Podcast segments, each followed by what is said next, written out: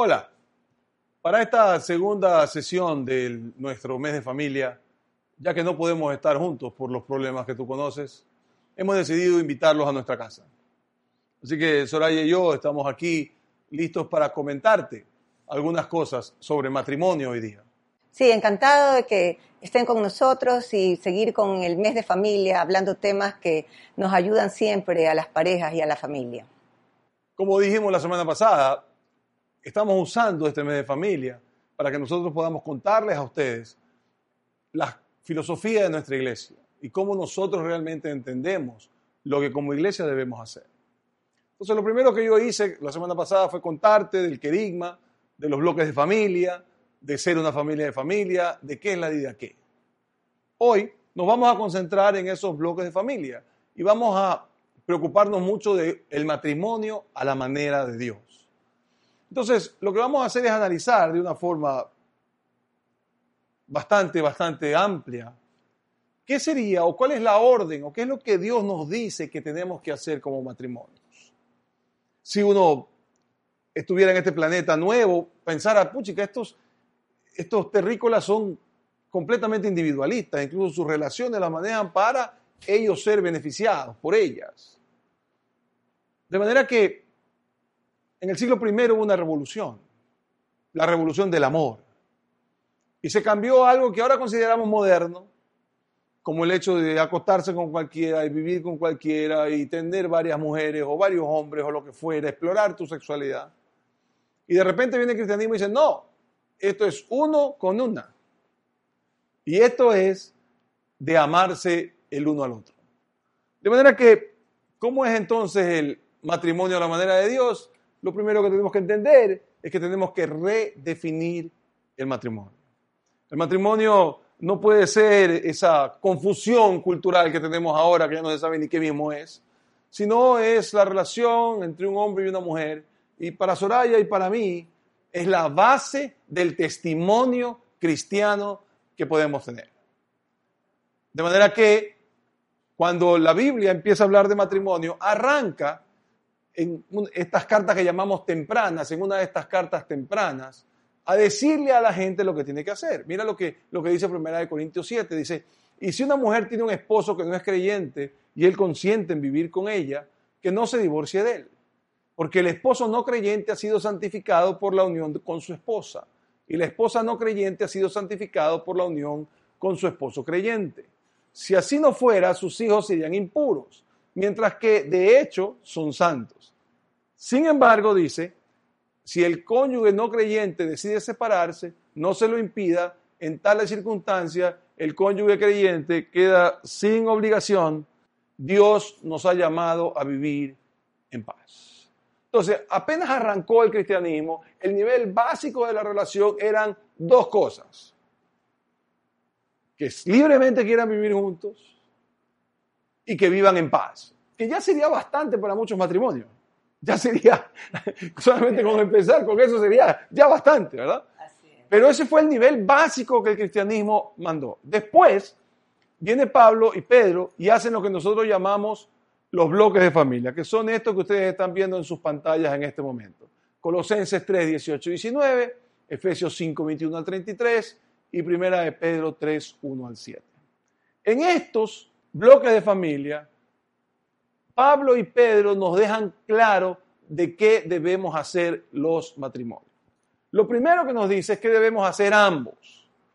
Entonces nos dice, ambos debemos someternos el uno al otro en el temor de Dios.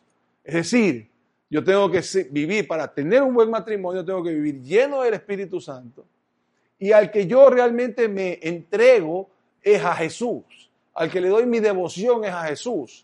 Yo amo a mi esposa no porque ella es un puñado de, atributos, que ella lo es, pero eso es otra cosa, ¿verdad? Eso es aparte. pero, pero, sino porque por devoción a Cristo, yo simple y llanamente me someto a ella o intento que ella sea la que salga más beneficiada en el matrimonio.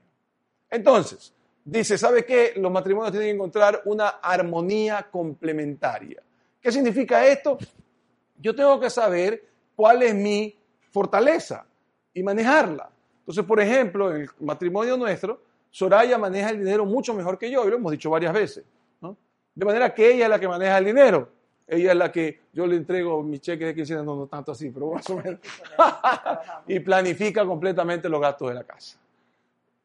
La segunda dice hay que buscar lo mejor para el otro y ser uno en las aflicciones. Yo tengo que tener hábitos que beneficien al otro.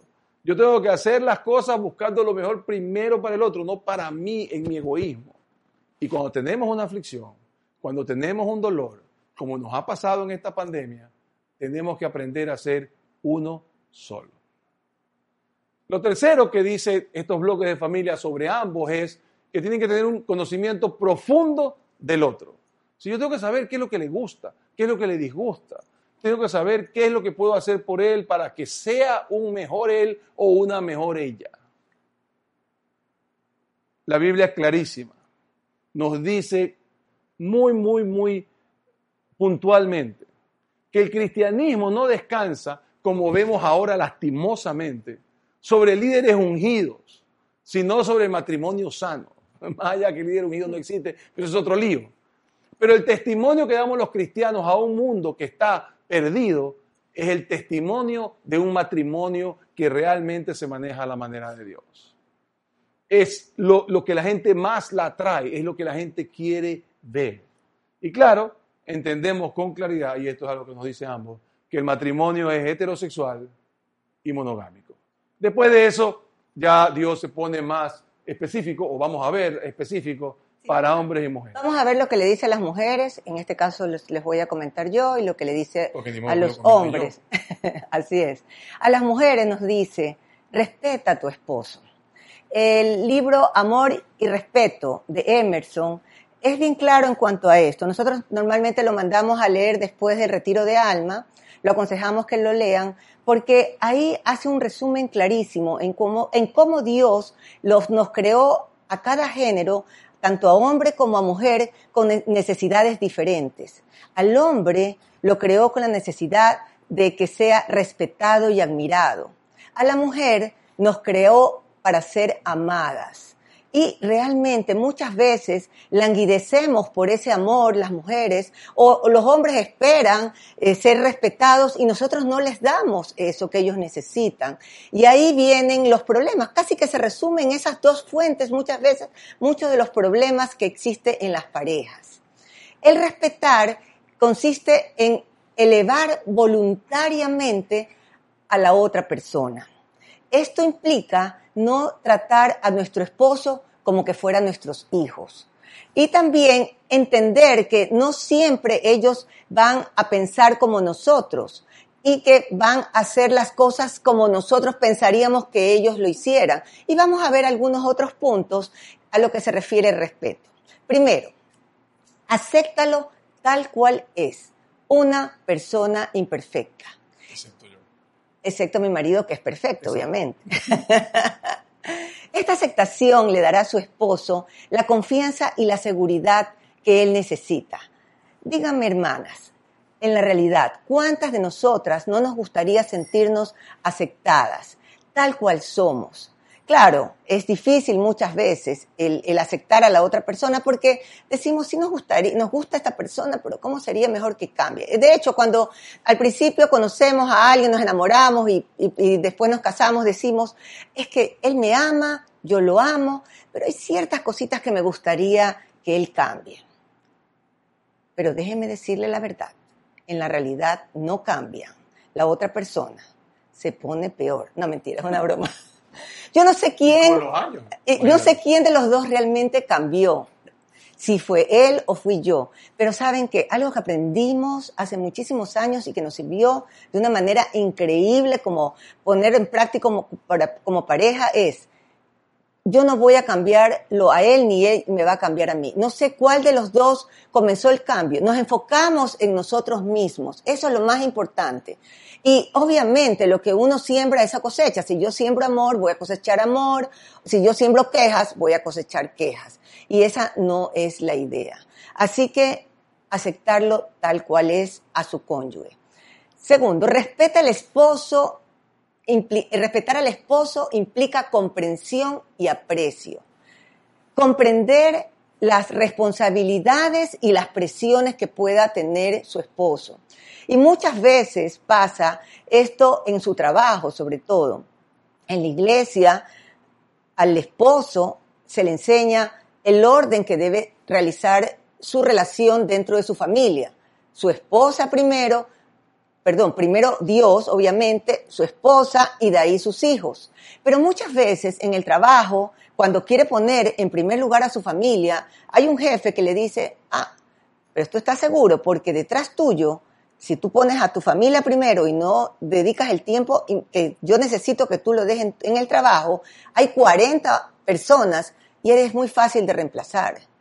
Y obviamente muchas veces la esposa está languideciendo en casa por más tiempo que le dedique a su esposo o piensa que su esposo es una persona trabajólica y esa no es la idea. Hay que apoyarlo y necesita, el respetar también implica comprensión en cuanto a sus necesidades y a, sus, eh, a su estrés que pueda estar manejando. Otro punto que también refleja el respetar es aceptarlo a pesar de sus debilidades y fracasos. Hay que aceptarlo y quizás es la parte más difícil de la esposa, aceptar los fracasos de su esposo. Déjenme contarles algo. Yo hace mucho tiempo leí algo que a mí me llamó mucho la atención, una historia de un hombre que su vida prácticamente había sido muchísimos fracasos. Este hombre, a los siete años, quedó huérfano y le tocó trabajar por su familia, por sus hermanos y salir, sacar adelante su casa. Ya como a los 21 años eh, pierde su trabajo, el jefe lo vota y él quería estudiar eh, leyes. En vista de eso, al año se une con un socio, ponen un negocio y fracasa este negocio.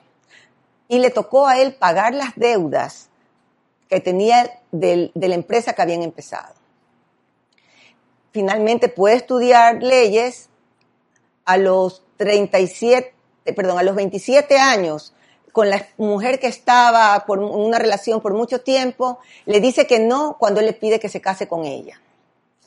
A los 37 años, él, después de su tercer intento como candidato para el Senado, gana la elección. A los 41 años se muere su hijo de cuatro años. A los 47 él vuelve a intentar ser candidato para el Senado y fracasa. A los 49 quiere ser candidato para vicepresidente de la República y fracasa. A los 51 años es elegido presidente de los Estados Unidos. Su nombre, Abraham Lincoln. Cuando yo leí esto no podía creerlo. Un hombre que había esperado para 51 años para ser reconocido como uno de los mejores presidentes de Estados Unidos. Y nosotras muchas veces no aceptamos ni un año de fracaso de nuestros esposos. Un minuto. y hasta a veces menos, lamentablemente. y esa es la realidad. Un año, una beata. Y bueno, y, y esto sirve también en cierta manera como para entender que no tenemos que tener nuestra mirada puesta en el hombre, sino en Cristo, en el Señor y descansar en medio de los problemas que Él está con el control de todo. Y esto también sucede mucho en la pandemia, en lo que estamos, hemos estado viviendo todo este tiempo.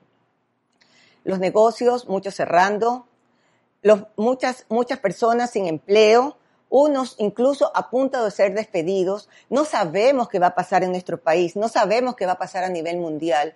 Todo es una enseñanza para depender de Dios.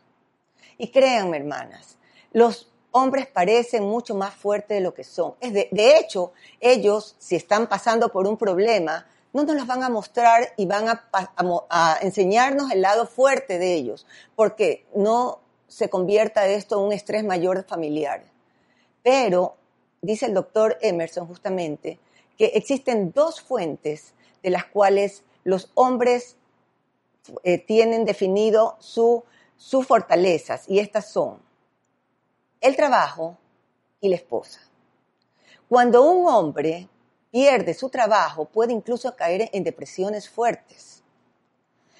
Y créanme, hermanas, los esposos constantemente nos miran como un espejo y se están preguntando, ¿cómo lo estoy haciendo? Nuestra afirmación hará de ellos unas personas más seguras y más tranquilas porque ellos van a sentir el apoyo nuestro. Así que es importante entenderlos en todo este tiempo. Otra forma de mostrar respeto es el apoyo de la esposa le ayudará a desarrollarse en su rol de siervo líder. Y créanme, hermanas, ¿cuántas de nosotras, seamos sinceras, nos gustaría tener un esposo siervo líder? Que conozca el rol que tiene que hacer, que sea fácil amarlo, que sea fácil apoyarlo. Pero lamentablemente ellos en la iglesia reciben la enseñanza de que de lo que ellos tienen que hacer, pero en el mundo, ¿qué es lo que les dicen? Ah, no, es que tú tienes que ser el que manda en la casa. No importa, no vas a ser mandarina, no te vas a dejar de tu mujer. Y si es posible, lo mero macho, pero tienes que hacerte, eh, eh, hacerte respetar en tu casa. Y eso es lo que ellos reciben afuera. Entonces, son dos enseñanzas. Apoyémoslos a desarrollarse en este rol de siervo líder. Otra forma de respetar al esposo es en cuanto a la necesidad del apoyo de su esposa en su trabajo. Muchos esposos se resienten porque ellos dicen, solamente mi esposa espera que le lleve la plata a la casa y nada más les interesa. Y créanme, hermanas, muchas veces, muchas veces no mostramos y no nos quejamos exactamente de la plata, pero sí lo hacemos de una forma indirecta cuando nos quejamos. Por poner un ejemplo, en la pandemia. Si mi, ¿Cómo me encantaría tener la lavadora de platos que tiene Patricia?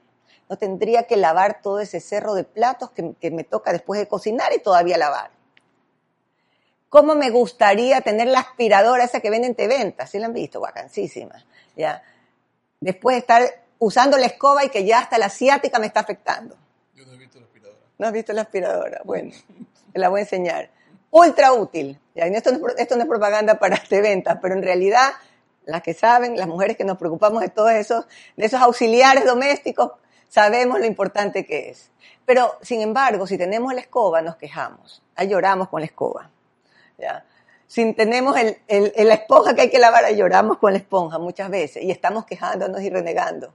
Créanme, hermanas, la queja es como carcoma en los huesos de nuestros maridos. No, decimos nada, pero sencillamente con la queja estamos diciendo muchísimo. Así que eso es otra manera de respetar.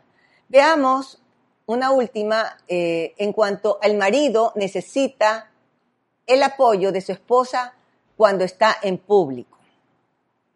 Y créanme, hermanas, amigas, queridas, los trapos sucios se lavan en casa. Muchas veces cuando estamos en pareja o delante de otra persona, ¿cómo comenzamos a, a, quejarnos y decir los errores de nuestro cónyuge? Y realmente es una falta de respeto, no solo al esposo, cuando es viceversa también. Y de eso, eso nos va a hablar un poco más Andrés en cuanto a la necesidad de las mujeres y lo importante de apoyarnos no solo en casa, sino en público. Cuando hablamos de estos temas, siempre cuando salimos de la iglesia, las mujeres dicen, ¿por qué eh, Soraya nos dice todo a nosotros y usted a los hombres solamente le dice poquitas cosas? Bueno, porque los hombres no podemos manejar muchos conceptos. Nos mandan muchos conceptos nos mandan muchos conceptos de relación, muchos conceptos relacionales, nos vamos a quedar ahí. Así que yo no voy a hacer tanto, voy a dar apenas eh, tres cosas que significa amar a la esposa. Si la, mujer tiene que respetar a su marido, pues el hombre tiene que mostrar amor por su esposa. Y eso significa, eh, cuando menos, hacer tres cosas que son muy importantes según los bloques de familia que la Biblia tiene. El primero, hay que tratar a mi esposa como coheredera. Eso significa que ella tiene el mismo valor que yo. El hecho de que ella se quede en casa, aunque ahorita casi ninguna se queda, pero eh, eh, que se quede en casa o que tenga otras labores, no la hace menos. De hecho, es mi obligación darle el valor a mi esposa delante de mis hijos y delante de la familia extendida e incluso de nuestros amigos. Amigos, usted tiene que entender que si usted quiere tener la esposa que usted siempre deseó, necesita tratarla como eso. Porque si la va a tratar como que ella es menos que usted, ¿por qué ha de esperar que lo respeten? No tiene menor de los sentidos. Usted ama a su esposa cuando ella se siente realmente que tiene el mismo valor que usted. Lo segundo, hay que cuidarla como vaso más frágil. Y efectivamente a veces parece que son más duras que nosotros y probablemente lo son. Pero la Biblia dice que a ella hay que cuidarla, hay que tenerla como algo que realmente se puede romper. Y necesitamos realmente entender que eso es algo que nosotros necesitamos aprender, porque nos es muy difícil hacerlo, sobre todo cuando estamos acostumbrados al manejo de hombre a hombre, que no es lo mismo que cuando hablamos con una mujer. Así que el mismo valor que nosotros, pero es más frágil que nosotros. Y el tercero y el más importante, usted tiene que amar a su esposa convirtiéndose en un siervo líder. Usted tiene que ser el líder que fue Jesús. Recuerde que en estos pasajes de familia, en estos bloques de familia, dice que tenemos que amar a nuestra esposa como Cristo amó a la iglesia. ¿Cómo amó a Cristo a la iglesia? Dio su vida por ella. Tenemos que hacer exactamente lo mismo. Cuando yo soy, y tanto reclamamos y tanto hablamos de que eh, la, mujer tiene que ser sumisa y que el hombre es la cabeza del hogar, perfecto. ¿Quiere ser cabeza del hogar? Ok. Sea pues cabeza como fue Cristo. ¿Cómo fue Cristo? Primero nosotros, al último Él. Empiece pues a tomar decisiones así. Voy a tomar la decisión de hacer algo por mi familia, pero yo me voy a quedar para el último. Entonces, lo que a mí me gusta hacer va después de todo lo que le gusta hacer a mi esposa, a mis hijos, a mi suegra, no sé si va a llegar a tanto, pero me conformo con mis hijos y con, con mi mujer y con mis hijos. Me conformo con mi mujer y con mis hijos. Y lo último es usted. Eso es lo que usted quiere, ¿verdad? Quiere ser líder. Perfecto, extraordinario. Seamos líderes. Pero seamos líderes a la manera de Cristo, poniendo a nuestra familia primero y a nosotros después. Fácil. Yo se lo pongo bastante claro, bastante. Tiene que hacer tres cosas para amar a su esposa. Tiene el mismo valor que usted. Ella es un vaso frágil, trátele con cuidado. Y usted se va a convertir en un siervo líder y entonces le va a mostrar a ella y a todo el mundo que ella y sus hijos son primero y usted es al último. Usted se va a hacer mandarina voluntariamente. Porque esa es, la felicidad del hogar. No ser mandarina, por supuesto, estoy bromeando sino el hecho de considerar a los otros primero que usted. Ese es el liderazgo que Cristo enseñó. Ese es el liderazgo que usted tanto reclama. Y es que mi mujer no, no, entiende que yo soy la cabeza del hogar. Ah, sí.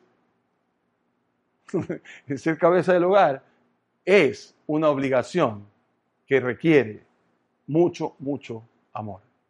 Así que los quiero dejar con las siguientes preguntas. Los queremos dejar, Soraya y yo, a ustedes, amigos y hermanos que nos ven cada semana y personas que probablemente no nos han visto nunca y están viendo por primera vez lo que nosotros contamos. Déjame dejarte con una pregunta a ti, esposa.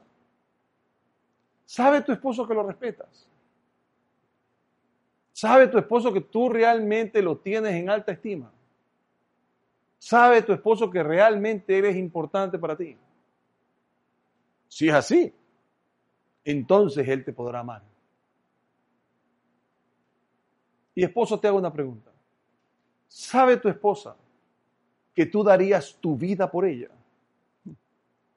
Si ella lo sabe, le va a ser muy fácil, pero muy fácil, respetarte.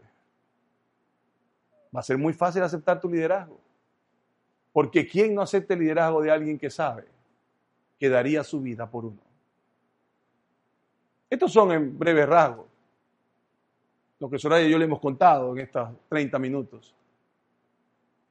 Lo que los bloques de pareja de la Biblia dicen. Fácil, claro, una cosa que podemos manejar, pero que nos negamos porque nuestro egoísmo no nos permite lograrlo. Una vez que veas esto, quiero esposa que te pregunte si tu esposo sabe que lo respeta. Y quiero esposo que te preguntes si tu esposa sabe que darías tu vida por ella. Si es así, entonces seremos el testimonio que debemos ser como iglesia. Una iglesia que se basa en familias fuertes, en matrimonios fuertes y no en líderes unidos, porque los líderes unidos caen fácilmente, pero los matrimonios fuertes, eh, nadie los puede terminar. Vamos a orar entonces, mi querida Sorayita, para terminar. ¿Okay? Muy bien, oremos, hermanos y amigos.